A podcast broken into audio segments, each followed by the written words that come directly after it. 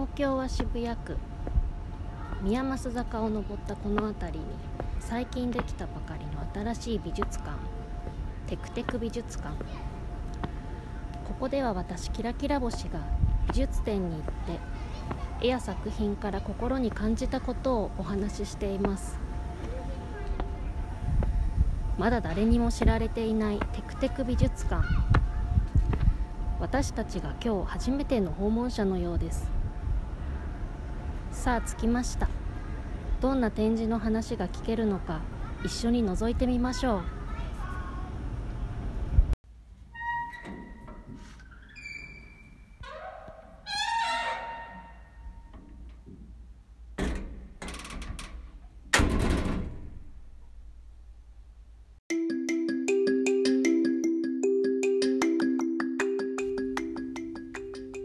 絵を見て感じたことを真空パック。キラキラ星のテクテク美術館。ここでは私キラキラ星が美術展に行って絵や作品を見て心に感じたことをお話ししています。私には絵を描く技術もなければ絵に対する知識も全く持ってはいないんですけれどもそんな私が本を読んだり文献を調べたりインターネットを見たりして一生懸命に情報を調べてもそれをしっかりと意味立てて話すということはなかなか難しいと思うしできないと思うのでそういうことではなくて私が実際に一枚の絵の前に立った時に私の心がどんなことを感じたのかどんなふうに思ったのかそんなことをお話しする時間になればと思っています。今回の展示はこちら。日本初360度体験型デジタル劇場第2弾。ファン・ゴッホ。僕には世界がこう見える。これは2022年6月18日から11月27日まで。東所沢駅にある 角川武蔵野ミュージアム。1階グランドギャラリーで展示が行われているものです今日ここに来ました。角川武蔵野ミュージアムにファン・ゴッホを見に。今はその隣の建物のなんていうところでしたっけ？桜テラス？桜テラスの3階か2階ぐらいにいます。天気がいいです。天気がいいです。そしてコーラを飲みました。はい。コーラを飲みました。どんなコーラ？狭山茶コーラというのを飲みました。味はどうでしたか？なんかお茶の味もするしコーラの味もしてとっても美味しかったです。よかった。というわけで展示の詳細については角川武蔵野ミュージアムが作っているフライヤーの説明文からお聞きください。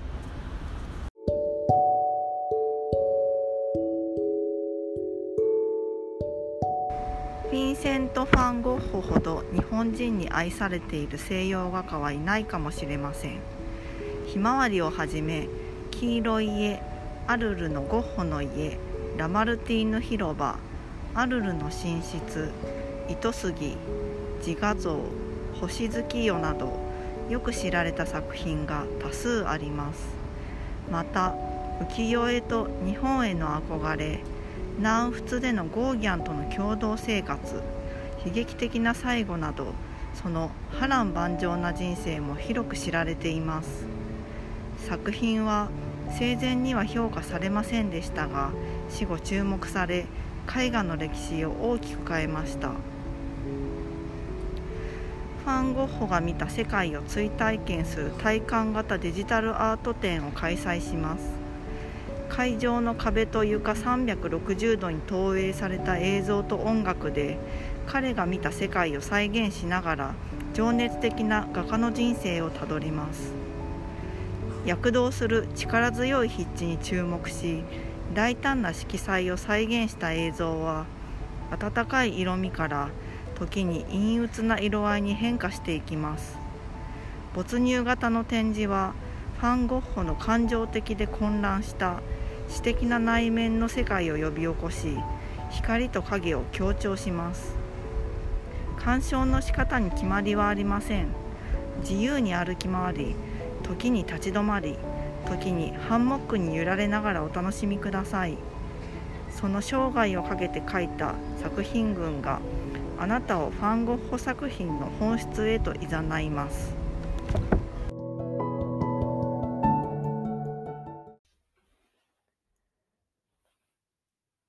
というわけで行ってきました。ファン・ゴッホ、僕には世界がこう見える。改めて聞き返してみると冒頭すごい楽しそうなんですけど、今回すごーく久しぶりにもう何億年ぶりかって思うぐらいに人と一緒に展示に行ってきました。冒頭で一緒に話をしていたこの方テクテク美術館のミュージアムショップの店長バチョフさんと一緒に行ってきました。とっても楽しかったです。あそうだ。でも人と行くの久しぶりって言ったんですけどもう一回行ってました。いつだったかな？9月かな？に東京都東京都じゃないや。三菱一号館美術館でやっていたガブリエル・シャネル展これ見に行かれた方いらっしゃいますか？これに私すっごい久しぶりに人と行ったんだってことを思い出しました。私のおばと一緒に行ったんですけど会う約束をしていて私このシャネル展に行こうと思ってるんだよねって一緒に行くのもありだし別に別の時でもいいしって言ったらえ行きたいっておばが言うので一緒に行ったんですけど中に入る直前におばがお互いそれぞれ好きなように見て回ろう別行動しようってチャキチャキと言い出して自分のペースで見ていいからきらぼしちゃん自分のペースで見ていいから先に出たら待ってるから気にしないで見てきてって言ってあ分かったって言って2人で中に入ってもう中に入った途端ピューッとおばはいなくなったっていう 私見るの早いからって言ってたんですけど すごい楽しくて私は気にせずゆっくり見て最後合流したんですけどそうだそれ以来バチョフさんと一緒にファン・ゴッホ見てきましたで展示もすごく面白かったんですけどこの展示に行く経緯とか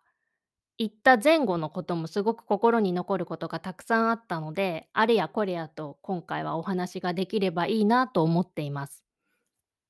でそもそも私がこの展示を知ったのは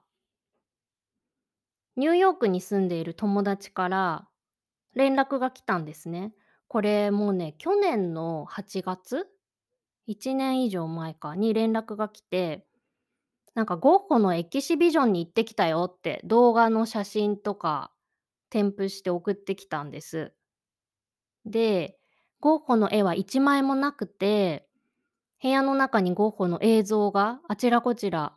360度表示されるんだよって言ってそれに行ったって。でわざわざ教えてくれたし動画まで撮って見せてくれて行ってきたよって感じではあるんだけどなんかその友達の感想を聞くとまず一つすごい高かったって50ドル以上したんだよねって言っててえー、そうなんだってでもまあやっぱり実物を見たいよねっていうことを言ってたりしてすごいいい体験ではあったけれどもやっぱり絵画は絵画として見たいよなってまあまあそりゃそうだなって思ったんですけどあとこの商業的に使われているっていうこともこうゴッホ本人はどんな風に思ってるのかなっていうことも考えたとか言ってああなるほど確かにって思いながらなんとなく興味はあったんですけどその時は日本でもやってなかったしへえそんなのがあるんだって思ってやり取りしてたんですねただそうそう友達はすごい良かったって言わないんだけどでもゴッホのなんかひまわりの絵柄のキャップを買っちゃったっつって3000円だったって言ってああでもそんな気持ちになるぐらいには良かったっていうか心に残ったのかなって思いながらやり取りしてたんですね。そしたら最近になってというか今年になって角川武蔵野ミュージアムでこのファン・ゴッホのエキシビジョンっていうのかなデジタル上映をするって言ってあこれ友達が言ってたやつだって思ってすごく興味を惹かれたのが一つ行きたい理由。あともう一つ行きたい理由はこの開催場所が角川武蔵野ミュージアム。ここ私行ったことがなくてでもすごい気になっていてというのも前回かなライアン・ガンダーの展示の話をした時にあの、展示の感想を一緒に話したよって言ったたけさんが以前、この角川武蔵野ミュージアムすごいいいところだっていうのを教えてくれていて、建物がもうね、岩の砦みたいな感じ。なんかジブリに出てきそうな要塞、巨大な岩、なんか巨大な隕石っていうか、いわいわしたすっごいかっこいい建物がドカーンってあって、この建物にもすごい魅力を感じたし、すごい本がたくさんある図書館、図書室みたいなところもあるっていうのを聞いていたし、あと角川食堂で食べたカレーが美味しかったっていうのと、とてもおしゃれだっていうのをたけさんから聞いていたので、いつか行ってみたいなと思いつつ、これどこだっけな？東所沢？東所沢？東所沢？かな？にあるので、すごく近いわけではなく、よいこらしょってしないといけないところだなと思って、いつかは行ってみたいなと思っていた。だから、なんか気になっていたエキシビジョンと、いつかは行きたいなと思っていた角川武蔵野ミュージアムが、あれとこれとか合致したので、ああ、これは行こうと思って行くことにしました。いや、すごいワクワク楽しみに行ってきたんですけれど、まずこの展示の話をすると、先ほども冒頭で360度体感型デジタル劇場って言っていたんですが、これがアートと物語を全身で浴びる没入体験、イマーシブル。この角川武蔵野ミュージアムにあるグランドギャラリーで1100平方メートル以上の巨大空間を余すことなく映像と音楽で包み込む体験型デジタルアート劇場を開発した。開発したんだ。ニューヨークでやってたのと同じじゃないんですかね。開発したと。で、2021年には浮世絵劇場フロムパリっていうのをやってたらしいんですけれど、34台、すごいな、34台のプロジェクターを組み合わせて、すべての壁面、壁と床、歩く床ですね。床面をシームレスにつなぎ合わせた全く新しい映像体験ができる。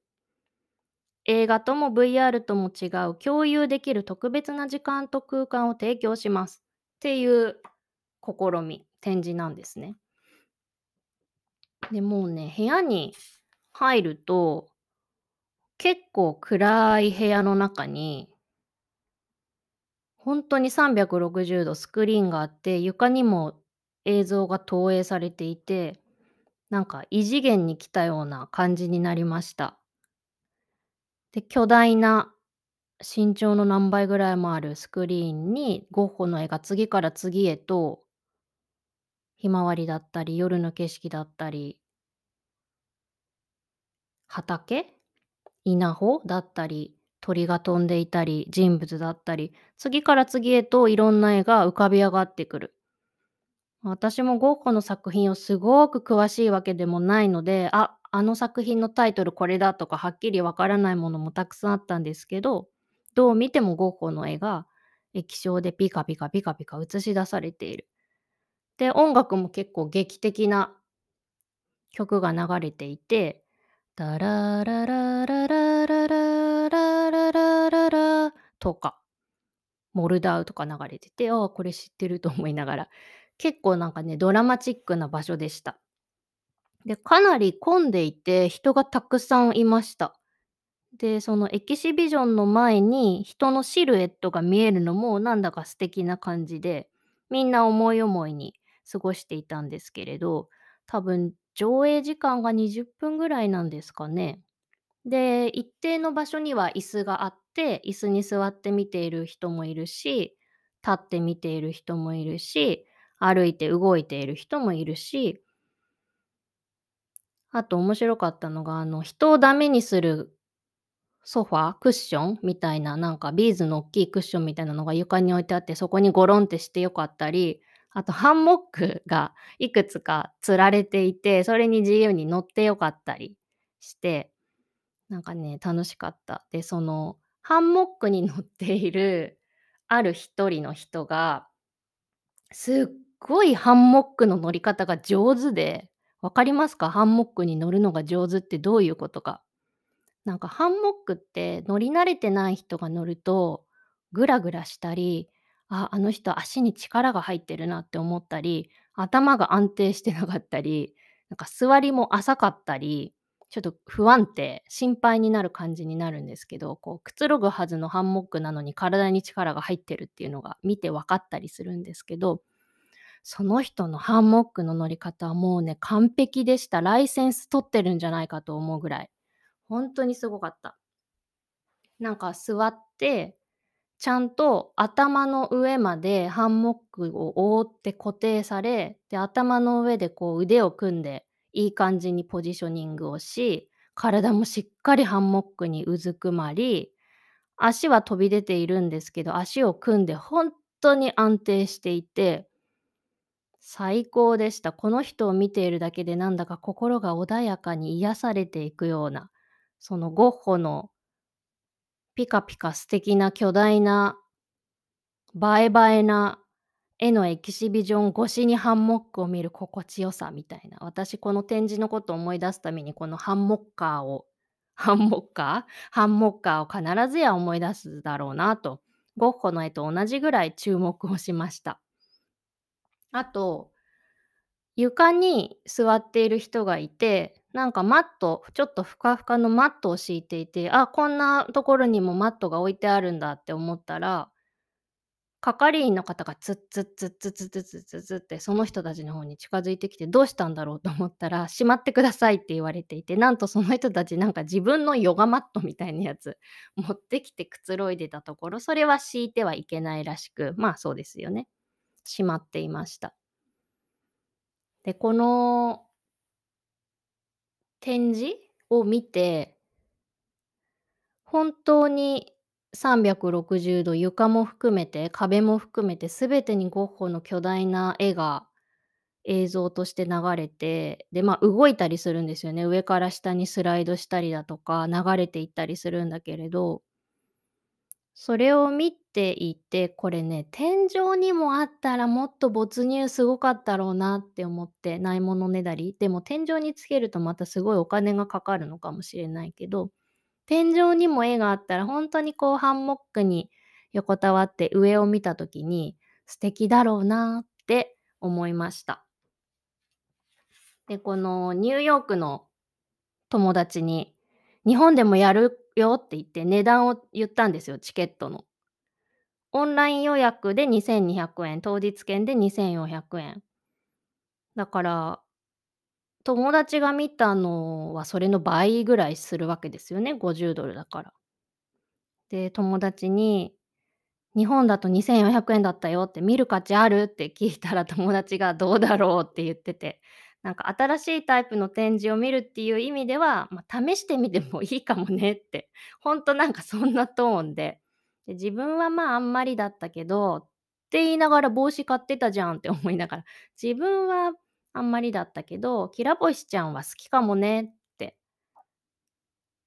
言っていて、ああ、まあそうか、どんな感じかなと思って。でも結局冒頭に言った興味があったことと角川武蔵野ミュージアムに行ってみたかったっていう理由で行ってきたんですけれど、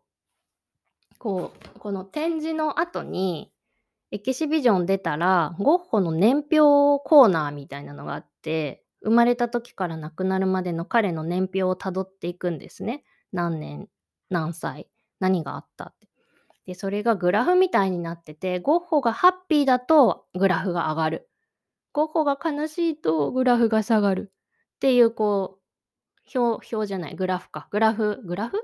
折れ線グラフみたいになっていて、そこにゴッホの顔のマークが書いてあって、それが嬉しいとニコってしてるし、悲しいとポロポロって涙を流していて、それがすごい面白かった。で、その年表を見て、まあ知ってる話もいろいろあったし、知らない話もいろいろあったんですけど、これを見てすごい心に残ったのは、ゴッホが結構3人4人恋をしているんですね。好きになった人がいて。で、結局は別れたり、周りに止められたり、なんでこの人と付き合ったんだろう って思うような人がいたりするんですけど、でもなんかゴッホは孤独だったり、苦しかったり、外交的ではなく内向的だったんだろうなって想像するので、誰かに好意を持って心がときめいた瞬間がその後辛かったとしてもでもときめいた瞬間が3回4回まあもっとあったかもしれないけどあったのであればすごく良かったなって勝手に思いました。もちろんこう全然恋愛至上主義だなんて考え方ではないので行為をしなきゃいけないわけじゃないし全然それは何でもいいんですけどでも少なくともゴッホがこう誰か他の人間に対して関心を抱いたそれは友情でも愛情でも何でもいいんだけど熱く思うことがあったっていうのはすごく良かったなってあんたは誰なんだっていう立場からですけどゴッホのことを思いました。でゴッホが後年まあいろいろ辛いことがあってすごく有名なエピソードとして耳を切り落としてしまうっていうことがありますけどそれも年表に書いてあってそこのゴッホの顔マーク嬉しかったり涙流してたりこうバロメーターで顔が変わるその顔マークなんとゴッホの耳がポロンって取れてるイラストでえー、これどうなんだろうってちょっと思いました。で展示の話はこのくらいでこれねだからまあ一回見たら満足したなっていう感じではありますねなんか一回は行ってみたらいいかなって思うんですまたすごい行きたいって思うかっていうと特にそんな感じではないけれども、うん、体験としてはすごく楽しかった。で、そうそう、そのニューヨークの友達がまた教えてくれて、今度はニューヨークでクリムトのバージョンでこれをやるらしいんですよね。しかも値段が30ドルって言ってた。ゴッホより20ドル安いのなんででしょう。あとはなんかモネのバージョンも今度やるらしいっていうことを言っていたので、日本にもまた来るかもしれないなと思います。角川武蔵野ミュージアムでは11月27までやっているので、もし興味がある方は行ってみてください。この後もしかしたらクリムドとかモネ。モネとかすごい良さそうですよね。あの、花の前にいる気分。川の前にいる気分になれるのかな。ぜひ天井にも天井してほしいと私は思いますけれど、機会があったら行ってみてください。そして、行く道すがらも楽しかったし、見終わった後も楽しかったので、今日はちょっとそこのお話もしてみたいなと思うんですけれど、テクテク美術館のミュージアムショップの館長、あ、館長？ミュージアムショップの館長じゃないや、ミュージアムショップの店長、あとデザイナーですね。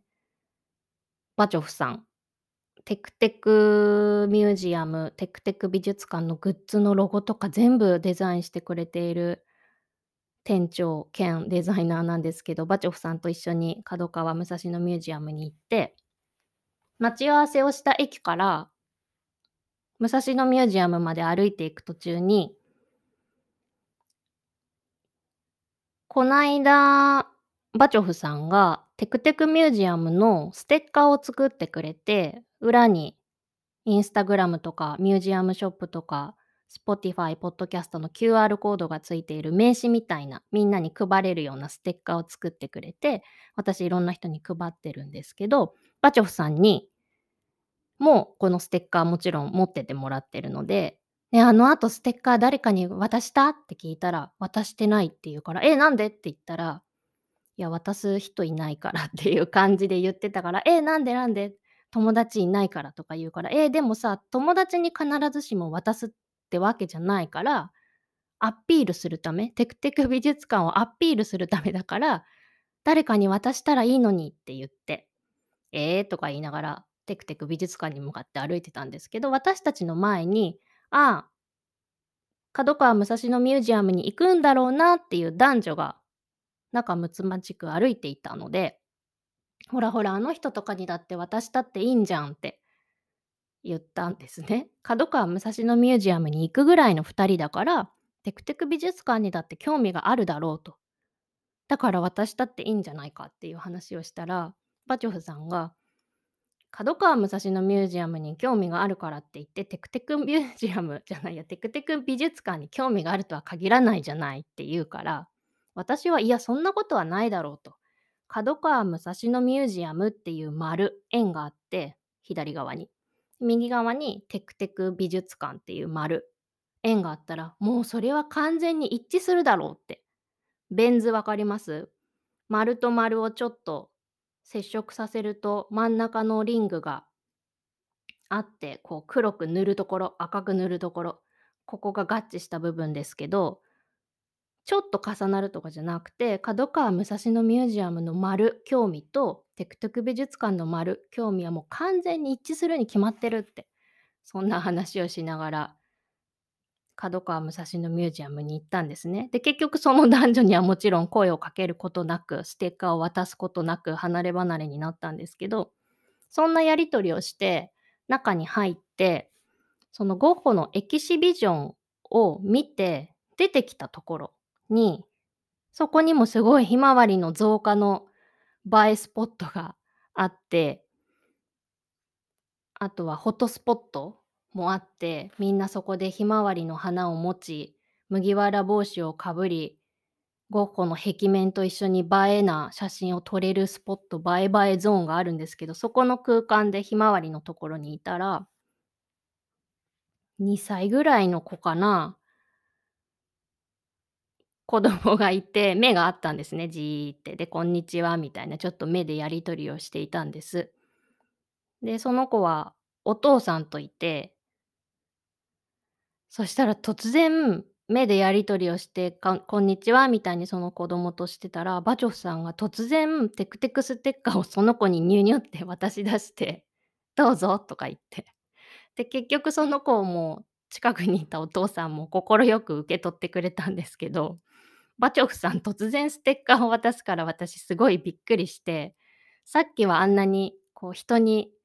渡すこと、しかも知らない人に渡すなんてっていう感じだったのに、突然の行動力と突然のアピール力を 発揮していてすごい笑ってしまいました。なのでその2歳ぐらいの子が、いや違うわ、何歳ですかってお父さんに聞いたら、なんだっけな、16ヶ月ですって言ったのかな。なんかね、海外の方で、子供の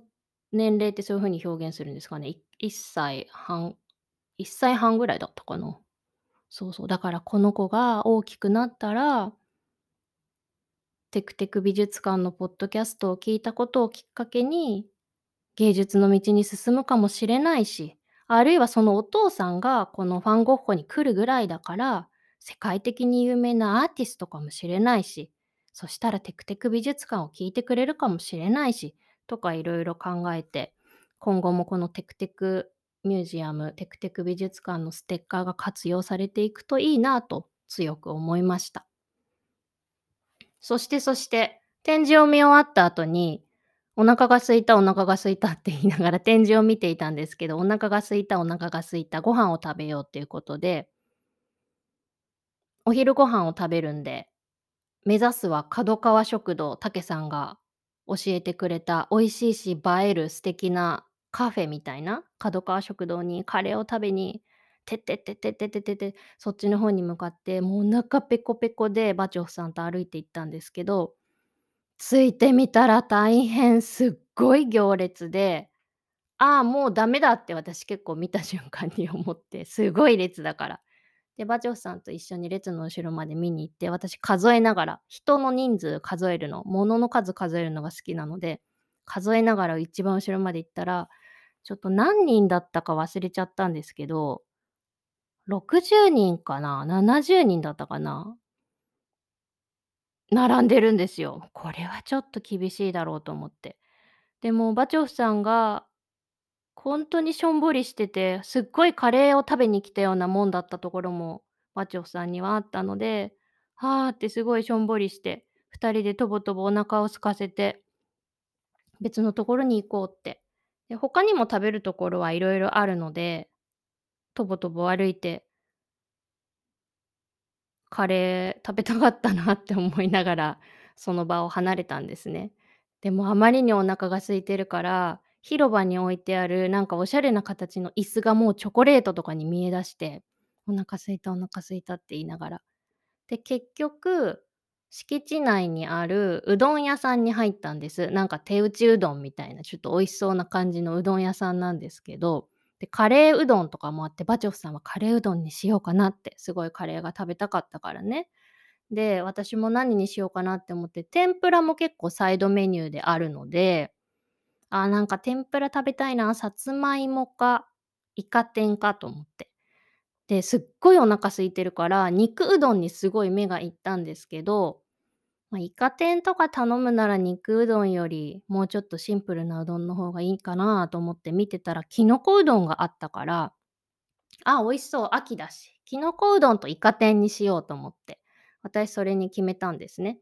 で、バチョフさんさっきまでカレーカレー、カレーうどんにしようかなって言ってたんだけど、私がきのこうどんにするって言ったら、あ、じゃあきのこうどんにするってバチョフさんも言って、2人ともきのこうどんで、私イカ天。で、そしたらバチョフさん天ぷら何を頼むのかなって思ったら、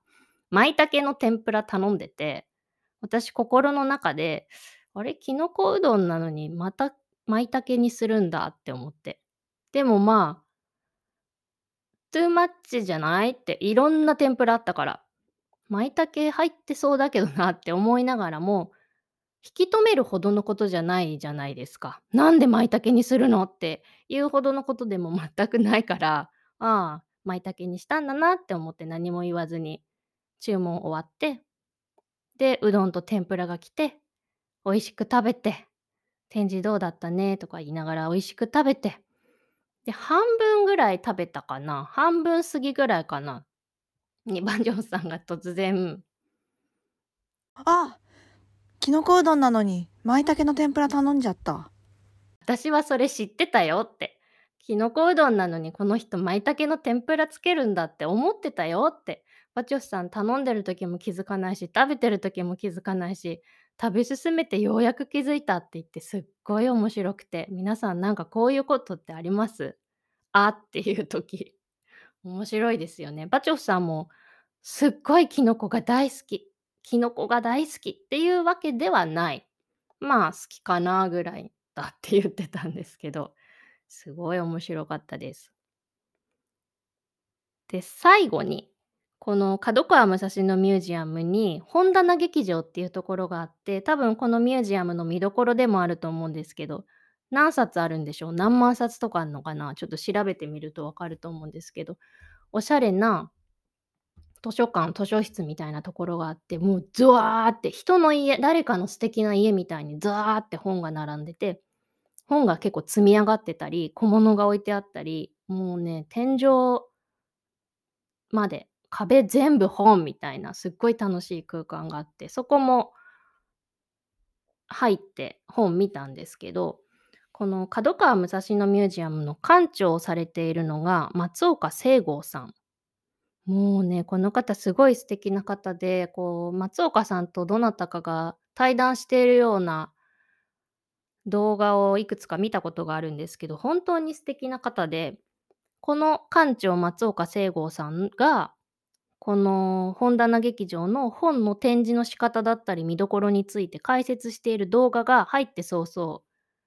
まあそんな大きくない画面でずっとエンドレスで流れてて、それをじーって見てたんですね。もうその魅力がすごくて、松岡さんの。もう話してる内容、話してる声、話してる表情、顔つき、ひげ、白髪、眼鏡、そして話す時に動く手、手がよく動くんですよ。手が動く。ん？手がよく動く。ん？よく動く手。ちょっと歩いたりして。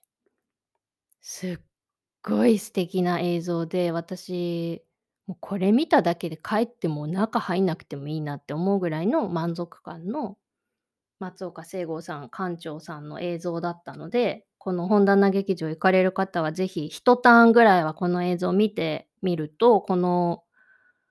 本棚劇場の本の並び方、どういうふうに本がテーマ、テーマ立ててセレクトされてるかっていうのもすごく面白くて、あの、作家ごととか、あいうえお順とかそういうことじゃなくて、すっごい面白いので、見てみてほしいなと、そして松岡聖吾さんの魅力の虜になってほしいなと思いました。本当に誰かと一緒に展示に行くっていうのも久しぶりでその楽しさもあったし、このファン・ゴッホ、僕には世界がこう見えるの360度体験型のデジタル劇場、これもすごく楽しい体験だったし、カレーが食べられなかったのでまた行きたいなとも思うし、本棚劇場も本当に本の海、本の山、本がたくさん、本当に素敵な空間でしたので、皆さんにもぜひ行ってみてほしいなと思います。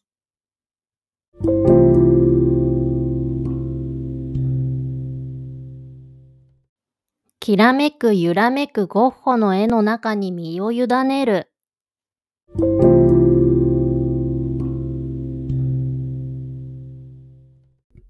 そうだ、この日私はバチョフさんと展示に行くから、テクテク美術館のグッズ、ミュージアムショップで売っている服を着ていこうと思ったんですね。トレーナー、テクテクのオリジナルのロゴが書いてあるの。って思ってたのに、朝になったらそんなことすっかり忘れていて、全然違うヒラヒラした服を着ていきました。しかも映えポイントに立ってみて、あってバチョフさんに言われたんですけど、どう見てもひまわりの色を意識したひまわり色に同化するようなすごい服を着ていてあってで駅でバチョフさんと待ち合わせしたらバチョフさんちゃんとテクテクトレーナー着てて私あってなりました着てくるつもりだったのに全然違う服着てきちゃったってしかもひまわり意識してるみたいになっちゃったと思ってなので私普段はテクテクのね、服着て展示に行くんですけど、なんでこの日は忘れちゃったんだろうと思いながら。ぜひ皆さん、テクテク美術館のミュージアムショップでトレーナー、ロング T シャツ、半袖の T シャツ、キャップ、リュック、ステッカー、あ、ステッカーはこの配布してるのとはまた違うステッカー、キーホルダー、サコッシュ、タンブラー、グラス、いっぱいいろんな素敵なものが売っているので、一度ぜひ見てみてください。時たまセールもしているので、見てみてください。それと、このファン・ゴッホ、僕には世界がこう見える。冒頭では、11月27日までの会期ですとお伝えしたんですけれども、なんと会期延長、大人気だったんですかね。会期延長ということで、2023年1月9日まで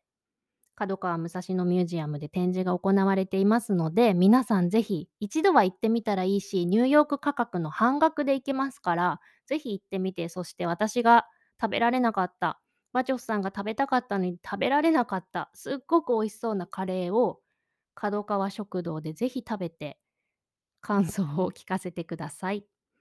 それではまたテクテク美術館でお待ちしています。絵を見て感じることを瞬間パックです。ママ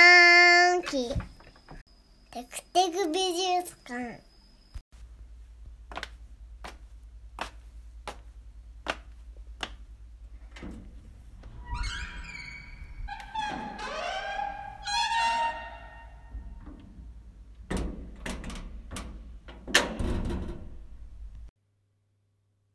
なぜ絵を見るのか